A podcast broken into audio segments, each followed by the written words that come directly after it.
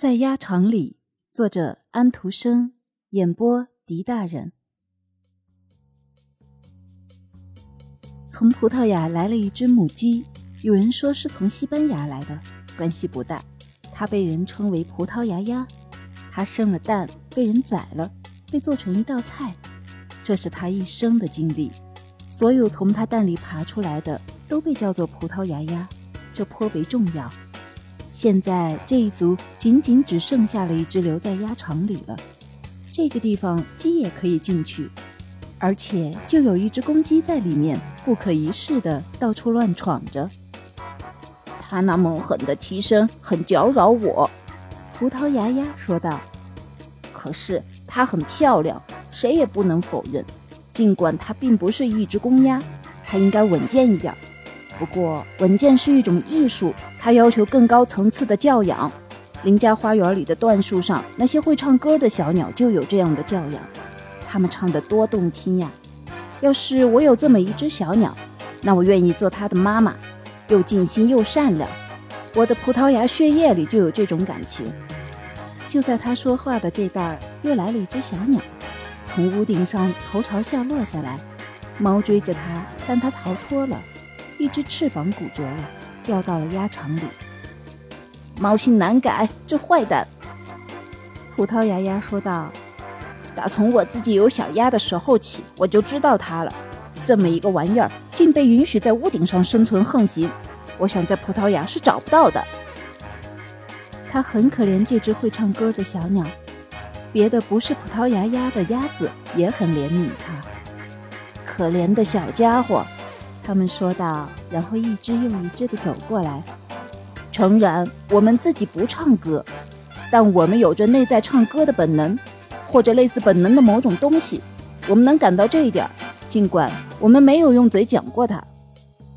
那么，我要讲讲它。葡萄牙鸭说：“我要为此做点什么，这是一个鸭子存在的责任。”于是它跳进水槽里，拍打起来。这样一来。他那一阵积水，差点把会唱歌的小鸟淹死。然而本意是好的，这是一种善行。别的鸭子可以看着，照着做。小鸟叽叽叫着，它的一只翅膀骨折了，要把身上的水抖掉很难。但是他懂得这次泼水完全是善意的。您的心肠太好了，夫人，他说道。但是请求他不要再拍打了。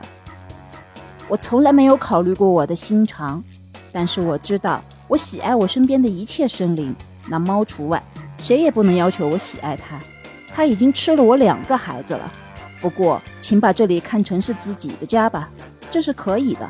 我自己就是外边来的，你瞧我的仪态和这一身羽毛衣着，便看得出来，我的公鸭是本地生的，没有我这样的血统。不过，我并不因此感到不可一世。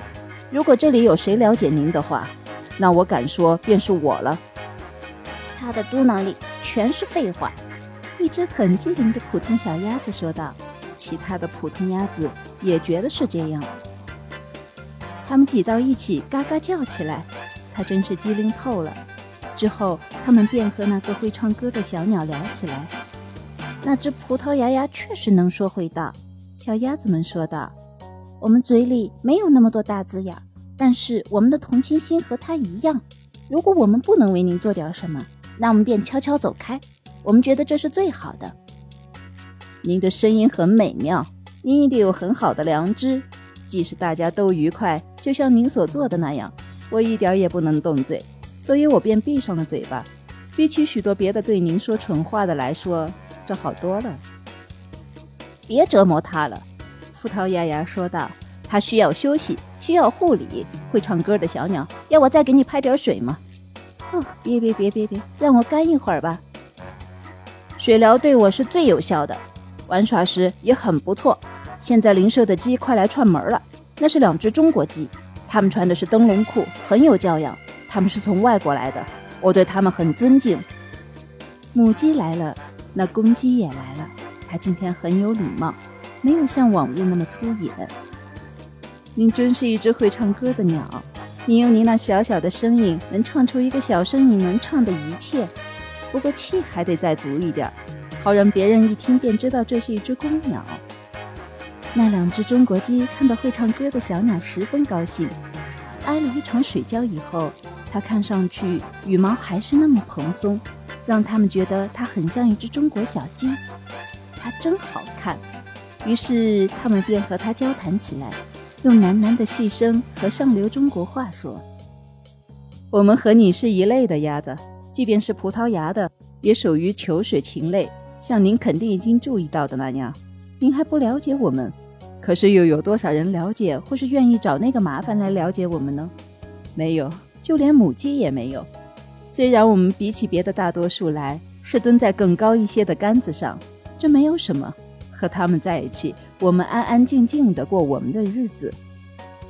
别的那些原则和我们不一样，不过我们总是往好的方面看，只讲好的。可是要从不存在的当中去找好的话，却太难了。整个鸡棚里，除了我们两个和这只公鸡外，其余的全部都是没有天赋的，不过却都很诚实。鸭场里居住的可不能这么说。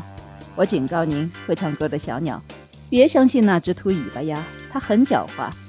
那只身上有花点儿、翅膀上有一斑的，它可是专门找茬的。尽管它总是错的，可它从来不承认。那只胖鸭子说了人的坏话。这是我们所反对的。一个人要是不能讲点好的，那就闭上自己的嘴巴。那只葡萄牙鸭是唯一一只有点教养的，可以与之来往的。不过它太重感情了，讲葡萄牙语讲的太多了。